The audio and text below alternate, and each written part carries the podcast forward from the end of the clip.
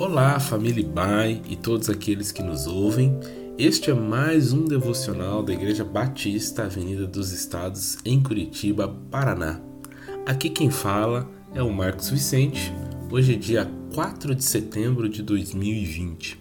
Esta é mais uma mensagem da série Crisálida, na qual temos a oportunidade de revisarmos nossas agendas, crenças, valores e prioridades.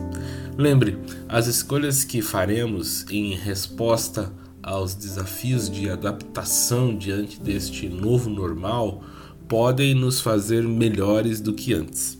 Essa semana fizemos uma reavaliação e, para uma reavaliação profunda, entendemos através da palavra que é preciso considerar nossos caminhos, renovar nossas mentes, deixar para trás tudo o que nos atrapalha e prosseguir através de um desenvolvimento espiritual. Eu gostaria de concluir esta semana destacando a palavra aperfeiçoar. O texto de Filipenses, capítulo 1, versículo 6, nos diz que, tendo por certo isto mesmo, que aquele que em vós começou a boa obra a aperfeiçoará até ao dia de Jesus Cristo. Veja, o trabalho de considerar nossos caminhos, mudar nossa mentalidade, deixar para trás os embaraços e prosseguir em desenvolvimento espiritual é de nossa inteira responsabilidade. Agora, o trabalho de aperfeiçoamento é responsabilidade de Deus. De nossa concepção até o nascimento, passamos por muitas transformações. Nascemos e continuamos por toda a vida, adquirindo novas características e desenvolvendo novos hábitos. O ser humano evolui, esta é a sina da vida. Assim acontece na vida cristã. Estamos num contínuo processo de aperfeiçoamento onde o artista é Deus.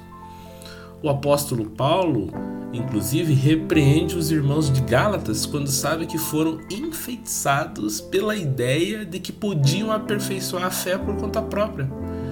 Diz que será que vocês são tão insensatos que, tendo começado pelo Espírito, querem agora se aperfeiçoar pelo esforço próprio. Gálatas 3:3.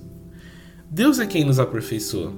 A despeito de nossas fraquezas, ele geralmente é mais paciente conosco do que somos com nós mesmos.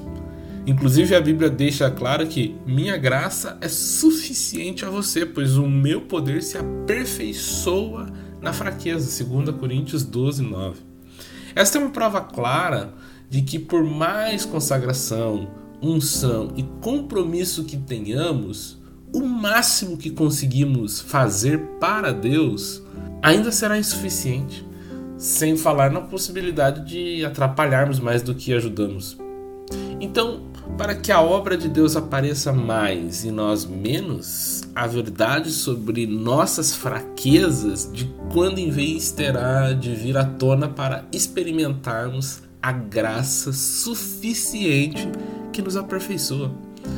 E todos nós, com o rosto descoberto, isto é, sem a necessidade de máscaras para esconder nossas imperfeições, com autenticidade, contemplando a glória do Senhor, somos aperfeiçoados de glória em glória, na sua própria imagem, num processo evolutivo e progressivo, como pelo Senhor que é o Espírito. Isto é ser aperfeiçoado.